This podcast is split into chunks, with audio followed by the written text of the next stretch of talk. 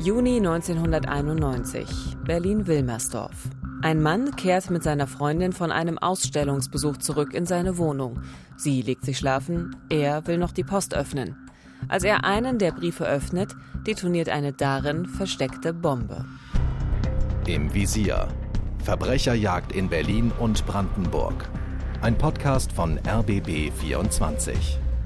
Mit Theresa Sickert die als Journalistin eine große Leidenschaft für Podcast und spannende Geschichten hat und mit Uwe Madel dem Mann, der die Geschichten hat. Ehrenkommissar bei der Polizei Brandenburg und seit fast 30 Jahren Autor und Moderator von Täter-Opfer-Polizei, dem Kriminalreport des RBB. Bei uns geht es heute um den Tod des einflussreichen Berliner Baumanagers Hanno Klein. Ein Verbrechen, das genauso spektakulär wie rätselhaft ist und noch heute Raum gibt für wilde Spekulation. Daran wollen wir uns heute nicht beteiligen. Wir bleiben lieber bei den Fakten und bei dem, was halbwegs sicheres Wissen ist, aber auch das ist schon spannend genug, denn wir tauchen ein in das Berlin der Nachwendezeit, in der die besten Grundstücke im Herzen der Stadt neu verteilt wurden und in der es nicht mehr um Millionen, sondern um Milliarden ging. Schön, dass Sie wieder bei uns sind und zuhören.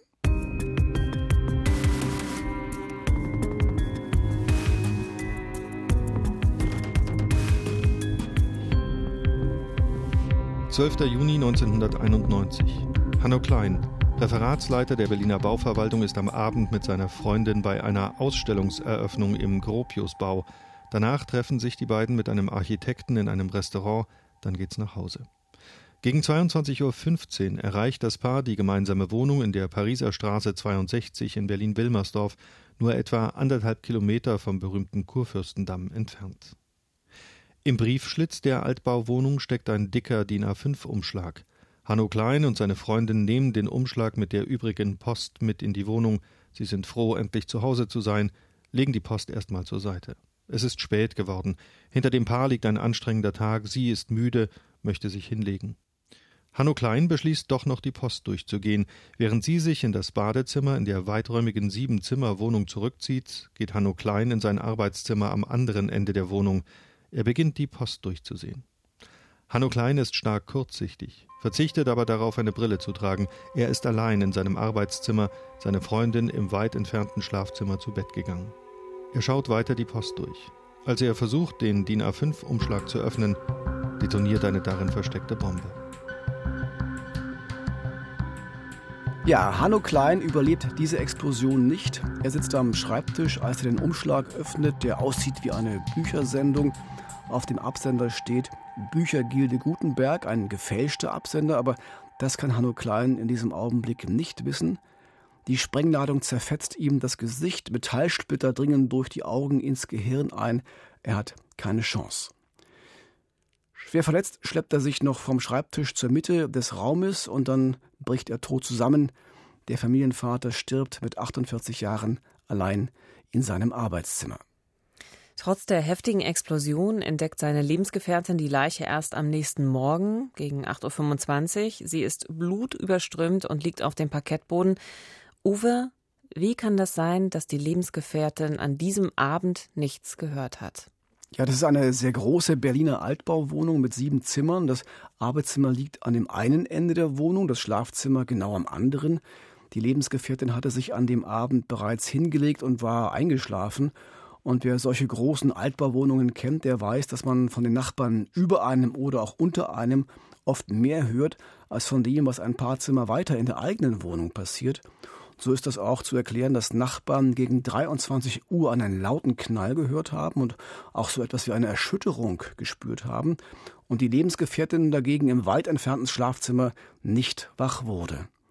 Die Polizei hat das später noch einmal genau untersucht und nachgestellt und kam zu dem Schluss, das kann alles genauso gewesen sein. Die Frau muss nichts gehört haben und sie finden auch kein Motiv, warum die Lebensgefährtin vielleicht etwas mit der Briefbombe zu tun gehabt haben könnte. Sie hat also nichts damit zu tun, aber für andere gibt es vielleicht schon ein Motiv. Hanno Klein ist ein einflussreicher Mann. Nach dem Mauerfall im November 89 wird er einer der wichtigsten Männer des Berliner Bausenators, denn als Referatsleiter kümmert er sich um milliardenschwere Investoren und deren Baupläne für die Ostberliner Innenstadt. Ja, und Hanno Klein, der liebt diesen Job. Er ist sehr ehrgeizig dabei. Er muss in gerade wiedervereinigten Berlin die Eigentumsverhältnisse vieler Filetgrundstücke klären und dann für den zuständigen Senatsausschuss die Entscheidung vorbereiten, wem ein Grundstück verkauft werden soll und wem nicht. Er ist gewissermaßen das Nadelöhr, durch das alle Investoren hindurch müssen. Und die Grundstücke sind beliebt. Natürlich. Dabei geht es um sehr, sehr attraktive Lagen, wie unter den Linden am Potsdamer Platz oder in der Friedrichstraße. Hanno Klein ist also Ansprechpartner für Investoren aus aller Welt, die schnell viel Geld anlegen wollen. Und zu diesem besonderen Job gibt er ein Vierteljahr vor seinem Tod im März 91 dem SFB-Fernsehen auch ein Interview. Das reicht von kleineren Investoren, die mit 50 bis 100 Millionen beginnen, aber ich sage mal, der Investor, der hier eine Milliarde Mark in relativ kurzer Zeit in Berlin realisieren möchte, der ist nicht allzu selten. Das heißt, aus dem, ja, ich sag mal, kleinen Referatsleiter der Bauverwaltung Hanno Klein ist im Frühjahr 91 eine wirklich einflussreiche Persönlichkeit in Berlin geworden. Beliebt bei denen, die am Ende mit ihren Bauvorhaben Erfolg haben und gefürchtet bei denen, die auf der Strecke bleiben. Mhm. Ein Mann, der Klartext redet, immer wieder auch aneckt und Dinge vorantreiben will. Also kein typischer vorsichtiger Beamter, eher ein Macher, ein Macher für den Stillstand, so eine Art ja Horrorwort ist. Auch in seinem Privatleben steht damals vieles auf Neuanfang. Hanno Klein hatte sich drei Jahre zuvor von seiner Frau und den gemeinsamen Kindern getrennt, aber noch nicht scheiden lassen. Und jetzt lebt er mit der neuen Freundin in dieser großen Wohnung in der Pariser Straße. Die Freundin übrigens arbeitet damals im Martin-Gropius-Bau. Der Gropius-Bau ist ein Ausstellungshaus im Berliner Bezirk Kreuzberg, äh, in dem es also große temporäre Ausstellungen gibt. Die gibt es auch bis heute. Der Ort, an dem Hanno Klein noch am Abend seines Todes war, weil seine Lebensgefährtin eben dort eine Ausstellung eröffnet hat. Hanno Klein kam etwas spät zu dieser Vernissage, aber er war gut gelaunt. Also nichts ließ damals darauf schließen, dass dieser Abend doch so dramatisch enden würde. Und die Nachricht von seinem Tod, die macht dann auch schnell die Runde. Ganz Berlin spricht über den Mord an dem mächtigen Berliner Investorenbeauftragten.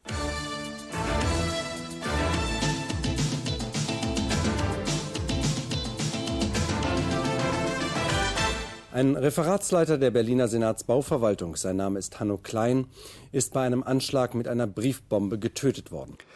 Die Journalistin Nicole Massion, die damals für die SFB Abendschau gearbeitet hat, war eine der ersten Reporterinnen, die am Tag nach dem Anschlag am Tatort war und von dort berichten konnte.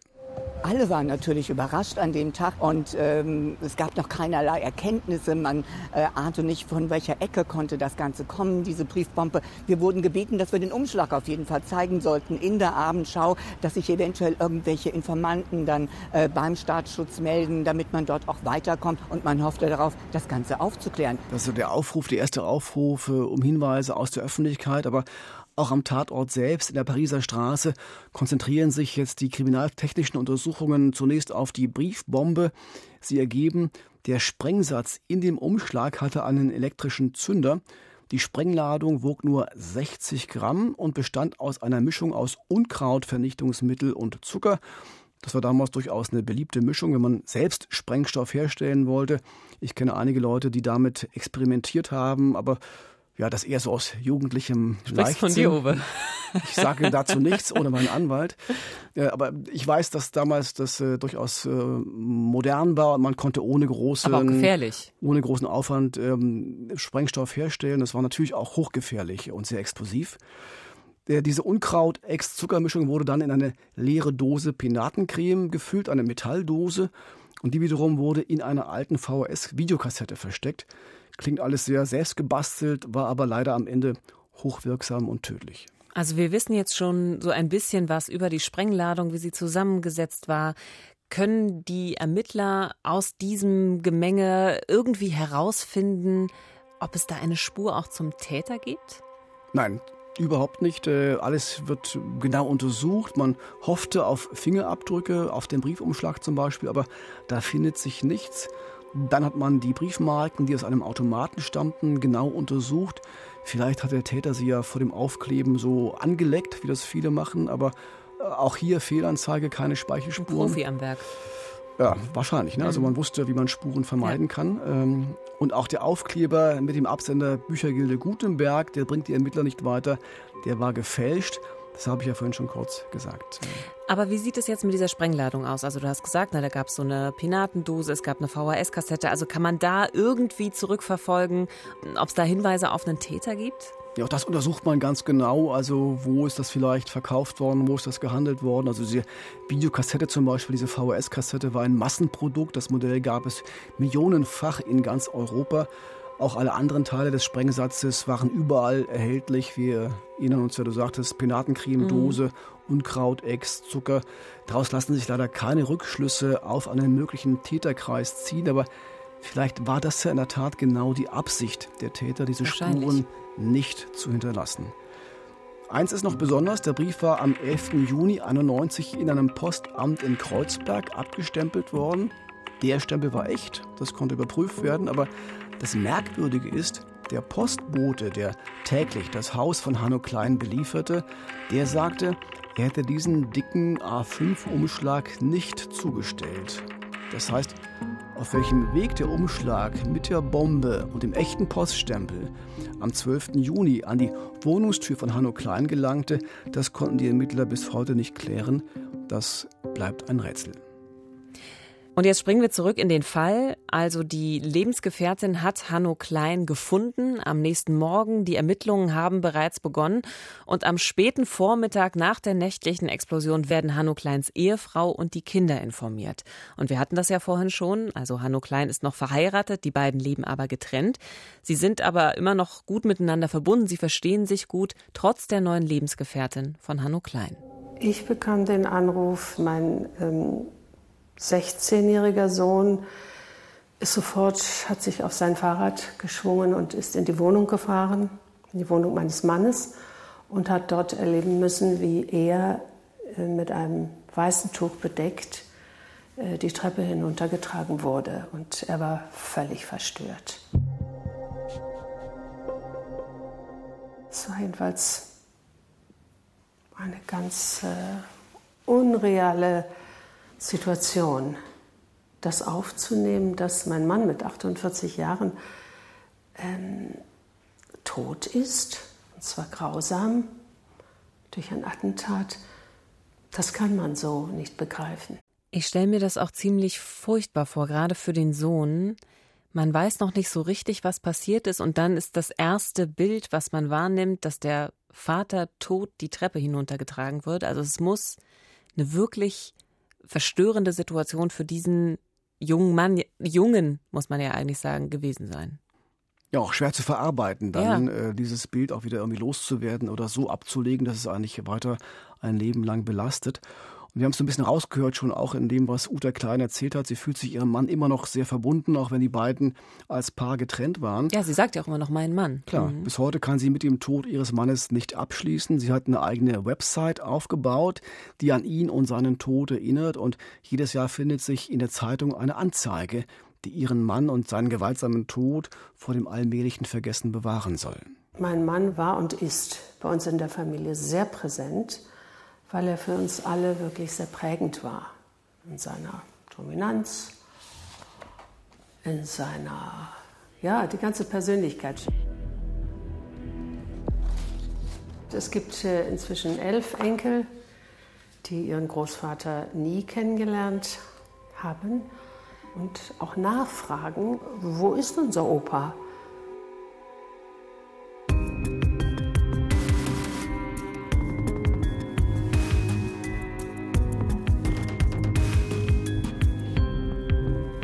Der Berliner Senatsmitarbeiter Hanno Klein stirbt 1991 bei einem Briefbombenattentat in seiner Wohnung. Ermittelt wird in alle Richtungen. Wer ist für die Tat verantwortlich? Können die Ermittler irgendetwas herausfinden, Uwe? Das ist ja genau die große Schwierigkeit äh, bis heute. Wer hat etwas vom Tod Hanno Kleins? Wer profitiert davon? Dieser Allgemeinplatz vom in alle Richtungen ermitteln trifft hier wirklich zu.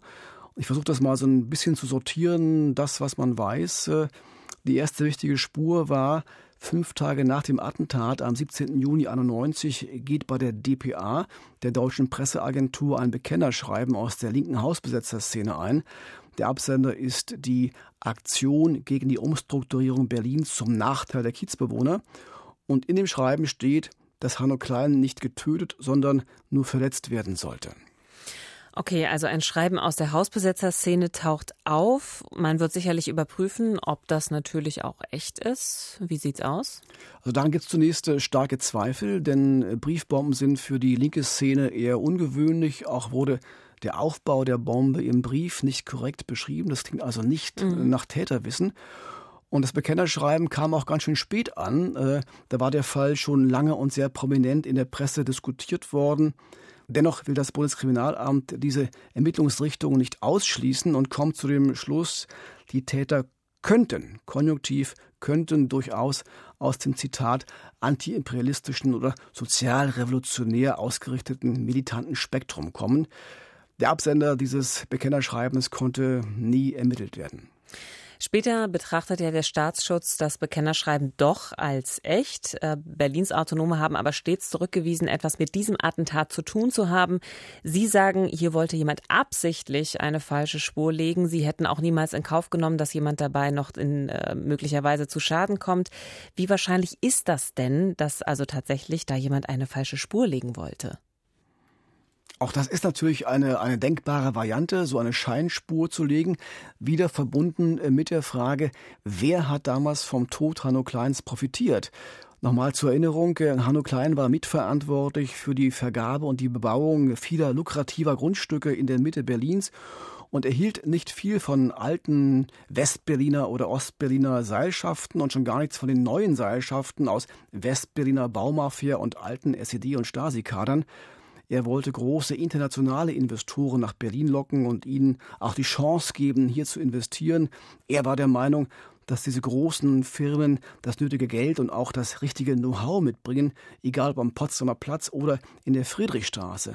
Also raus aus dem alten Berlin-Mief und hin zu einer echten Weltstadt, das war seine Vision. Und man hat das Gefühl, man ist fast im Hier und Jetzt, als äh, wären wir heute in der heutigen Zeit. Aber damals ist das natürlich auch vermutlich sehr vielen Leuten aufgestoßen, in Ostberlin und in Westberlin natürlich auch. Denn hier musste man eben miterleben, wie in ihrer eigenen Stadt auf einmal äh, sie als Investoren selbst keine Chance mehr hatten, sondern hier andere mitgemischt haben. Und das ist äh, vielen Leuten aus der Baubranche mit Sicherheit bitte aufgestoßen. Also ganz sicher, da gab es auch durchaus Reaktionen, aber es gibt keine schlüssigen Beweise äh, dafür, dass das ein Motiv gewesen wäre, äh, Hanno Klein umzubringen, dass da jemand auch gehandelt hätte. Sicher ist nur, Hanno Klein hat sich in großen Kreisen der Berliner Baubranche sehr unbeliebt gemacht.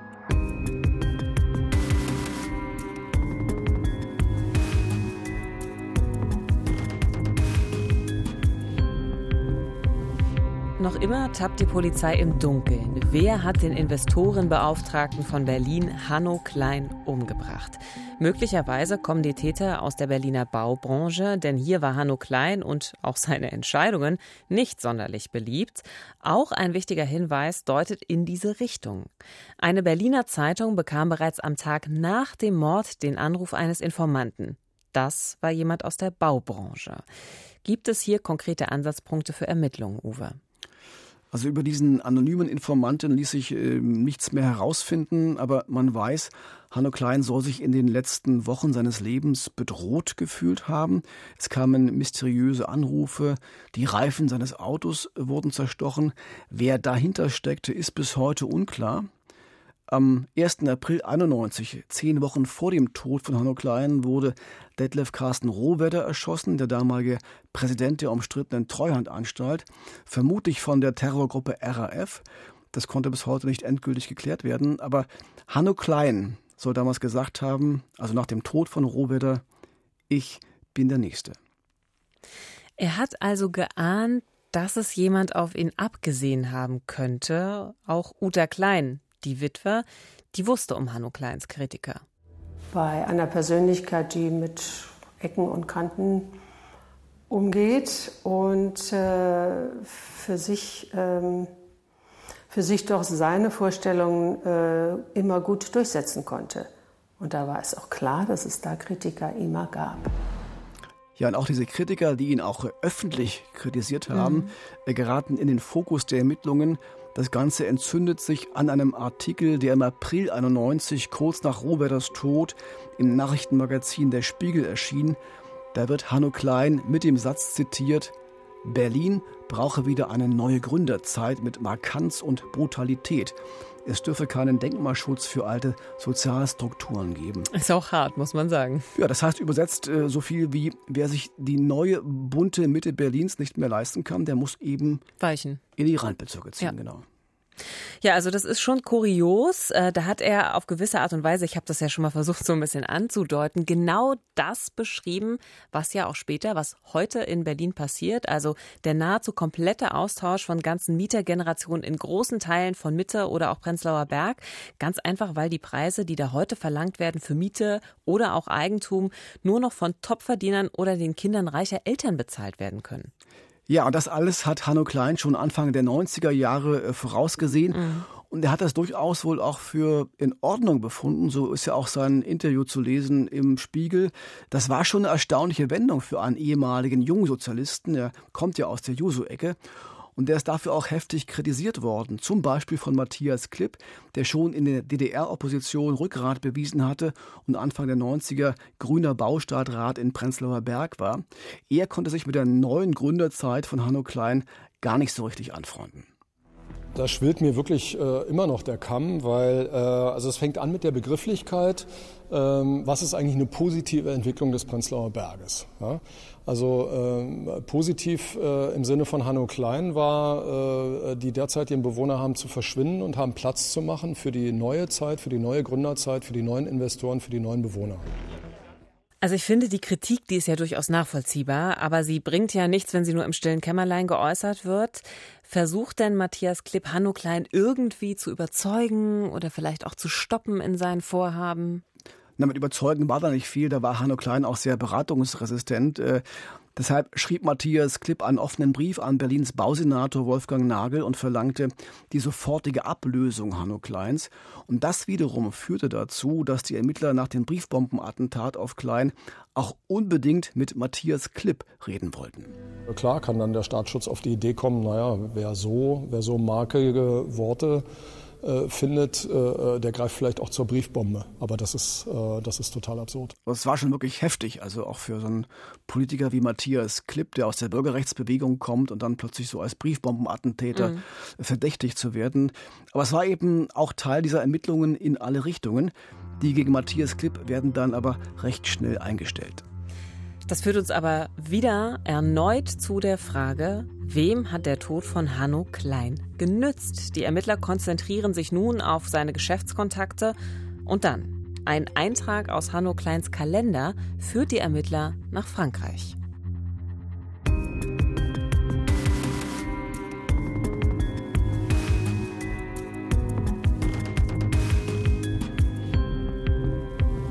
Bei einem Briefbombenattentat kommt der Referatsleiter in der Berliner Bauverwaltung, Hanno Klein, ums Leben. Bislang gibt es keine heiße Spur zu den Tätern. Doch im Kalender von Klein lesen die Ermittler, er hätte zwei Tage nach seinem Tod einen Termin in Paris gehabt. Möglicherweise steht der Termin in Zusammenhang mit dem Mord. Was hat Hanno Klein in Paris vorgehabt, Uwe? Also am 14. Juni 91, äh, das finden die Ermittler heraus, wollte er auf Einladung einer großen französischen Baufirma nach Paris fliegen. Der Grund Vertragsverhandlungen für einen Geschäftsführerposten. Klein hatte zuletzt in der Bauverwaltung zunehmend Gegenwind gespürt, auch beim Senator selbst. Die Stimmen für eine behutsame Stadtentwicklung wurden stärker und so dachte er offenbar über einen Jobwechsel nach. Mhm. Die Firma in Frankreich, die kannte er ganz gut. Sie hatte bereits in der Friedrichstraße ein Projekt entwickelt und plante gerade einen 400 Meter hohen Büroturm in Prenzlauer Berg. Und Hanno Klein, der unterstützte das Projekt. Es könnte also sein, dass jemand der nicht so wahnsinnig Lust auf dieses neue Projekt hatte, versucht hat, diesen Termin irgendwie platzen zu lassen. Auch ein anderer wichtiger Geschäftstermin liegt in diesen Tagen nach dem Attentat. Also es ist möglich, dass die Konkurrenz im Baugeschäft diese Termine aus irgendwelchen Gründen verhindern wollte. Jürgen Nottmeier war damals Hanno Kleins Vorgesetzter in der Senatsverwaltung und er erinnert sich, es waren ja auch turbulente Zeiten in Berlin der Nachwendejahre. Der Hanno Klein hatte nun mit der Aufgabenstellung, dass er sich um die anlaufenden investiven äh, Interessenlagen kümmern sollte, natürlich eines der wildesten Gebiete. Nicht? Denn das hat schon wieder dann diesen Wildwest-Charakter, wo die Leute dann unter Umständen kommen und sagen, können wir nicht mal essen gehen und kann man nicht auch noch über dieses und jenes reden. Ja, da weiß man, was gemeint ist. Ne? Wildwest ist sehr bezeichnend. Ja, viele Menschen versuchen in dieser Zeit Einfluss äh, auf Hanno Klein zu nehmen, ihn günstig zu stimmen für ihre Projekte. Oder kurz Bestechung. Man kann ja. es genauso einfach deutlich sagen, es geht um Bestechung. Doch eins ist wichtig, äh, und das müssen wir auch so deutlich sagen, Hanno Klein galt als absolut unbestechlich. Immer wieder hat er Vertrauten erzählt, wie ihm Firmen Geld und Geschenke angeboten haben. So etwas hätte ihn jedes Mal maßlos gekränkt. So etwas ging gegen seine Ehre. Außerdem stammte er aus einem wohlhabenden hanseatischen Elternhaus und war durch ein Erbe finanziell sehr gut versorgt. Möglich also, dass einer seiner Geschäftskontakte dachte, na gut, wenn nicht mit Geld, dann müssen wir dich eben anders überzeugen. Hat man denn diese Geschäftskontakte überprüft, um mal zu gucken, ja, vielleicht äh, gibt es ja den einen oder anderen, der da verärgert war, weil eine Entscheidung nicht zu seinen Gunsten getroffen worden ist? Also nur einen kleinen Teil der, der Gesamtgeschäftskontakte. Die Ermittler hatten ja bei Hanno Klein viele, viele Akten sichergestellt. Da ging es um einige hundert Bauprojekte. Der Staatsschutz sagte damals, das sei viel zu viel Arbeit, jetzt genau zu überprüfen, wo welcher Investor vielleicht einen Nachteil erlitten habe durch das Vorgehen von Hanno Klein. Und diese mangelnde Ausdauer wirft seine Witwe den Ermittlern auch bis heute immer noch vor. Denn eins ist klar, irgendetwas war damals, irgendetwas bahnte sich an, etwas Unbekanntes, eine große Veränderung, wie auch Jürgen Nottmeier erzählt, der Chef von Hanno Klein, der seinen Referatsleiter zwei Tage vor seinem Tod noch einmal traf. Wir haben uns dann sehr erfreut begrüßt, denn ich hatte immer ein sehr nettes und gutes Verhältnis zu ihm. Und er er war also im großen Überschwang und erzählte mir, dass er jetzt große Dinge hätte, dass er in der Pipeline wäre und ganz kurzfristig auftauchen würde. Und äh, ich war also sehr gespannt, was nun passieren würde. Leider passierte dann leider gar nichts mehr, nicht, sondern er war dann zwei, zwei Tage später tot. Ja, und wirklich interessant ist, was so die Motivlage angeht, dass eben nach dem Tod von Hanno Klein einige Entscheidungen wirklich anders gefällt wurden, als er es gewollt hätte. Der Büroturm wurde nicht gebaut und bei so mhm. manchen Projekten hatten die einheimischen Investoren, die Firmen aus Berlin plötzlich wieder bessere Karten und bekamen am Ende sogar den Zuschlag vor den ausländischen Investoren. Also wem hat sein Tod genutzt? Oder sollte er vielleicht ja gar nicht umgebracht werden? Also vielleicht sollte ja auch diese Briefbombe nur so eine Art Warnung sein, bis hierhin, Hanno Klein und nicht weiter. Ähm, du bist in Gefahr, pass auf. Also das ist zumindest auch eine Variante, an die Uta Klein glaubt, die Witwe.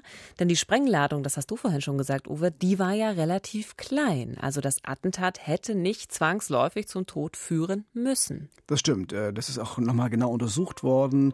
Äh, wäre der Umschlag ein Stück äh, vom Kopf entfernt, nur in der Hand explodiert, wäre Hanno Klein sicher schwer verletzt worden, aber eben nicht lebensgefährlich. Aber er war sehr stark kurzsichtig und hatte an dem Abend keine Brille auf. Er war auch ein bisschen eitel. Deshalb ging er mit dem Gesicht offenbar ganz dicht an das Päckchen heran. Und dann ist die Sprengladung direkt vor den Augen explodiert und so hatte er keine Chance. Also es ist auch irgendwie unglaublich, dass manchmal so diese diese blöden Zufälle ja auch dazu führen, dass solche schlimmen Taten dann am Ende auch passieren. Jetzt, heute, ist das Attentat an Hanno Klein fast 30 Jahre her und noch immer ist nicht klar, wer hinter diesem Attentat steckt und warum Hanno Klein sterben musste. War es die Baumafia? Waren es verprellte Investoren? Waren es militante Linke? Oder gab es vielleicht sogar noch einen ganz anderen Grund? Wir wissen es nicht. Fakt ist, es war eins der spektakulärsten Verbrechen im gerade wiedervereinigten Berlin, doch die Ermittlungen ruhen im Augenblick. Gibt es überhaupt noch eine Chance, das aufzuklären? Also auch in diesem Fall gilt, wie bei allen anderen Mordstraftaten, äh, Mord verjährt nicht. Das heißt, äh, richtig geschlossen werden die Ermittlungsakten nie und es muss jemanden geben, der etwas über dieses Verbrechen weiß, über das genaue Motiv und damit auch über den oder die Täter. Uta Klein, die Witwe, hat für Hinweise, die bei der Aufklärung dieses Verbrechens helfen können, extra eine Website eingerichtet für Menschen, die vielleicht nicht sofort zur Polizei gehen wollen. Und zwar kann man Hinweise geben unter hanno-klein.de. Ansonsten kann sich jeder, der helfen möchte, natürlich auch direkt an die Polizei in Berlin wenden. Das letzte Wort in unserem Fall heute hat Uta Klein. Sie hat in ihrer Wohnung in Berlin ein Bild an der Wand, ein Bild aus dem Arbeitszimmer ihres toten Mannes, ein Ölgemälde. Es heißt Die Kapitänswitwe. Das Bild zeigt eine Frau in einem grünen Kleid. Sie sitzt in einem Sessel und hat eine Hand schützend auf den Bauch gelegt. Und sie schaut dem Betrachter direkt in die Augen, so als wüsste sie, wer der Mörder von Hanno Klein ist. Dieses Gemälde stand äh, auf seinem Schreibtisch im Arbeitszimmer, wo, das, wo die Tat geschah. Die Leinwand wurde durchlöchert, es war sehr zerstört. Ich habe es wieder restaurieren lassen.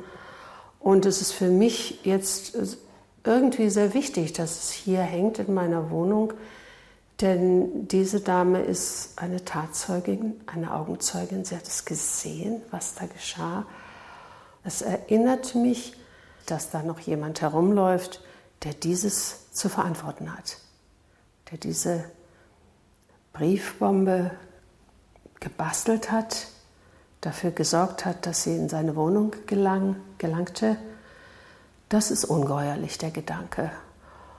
Und das darf meines Erachtens so auch nicht stehen bleiben.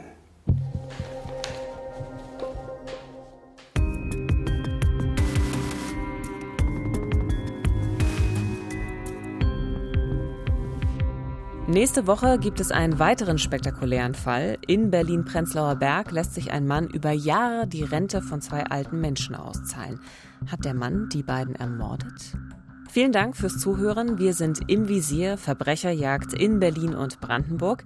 Wenn es Ihnen gefallen hat, abonnieren Sie gerne unseren Podcast und wir freuen uns über eine gute Bewertung. Ich hoffe, Sie können heute Nacht gut schlafen. Ja, das hoffe ich ebenfalls. Wissenschaftler sagen ja, das Böse ist vor allem die Abwesenheit von Empathie. Also egal, was Sie heute tun, seien Sie empathisch. Das Leben ist zu kurz, um böse zu sein.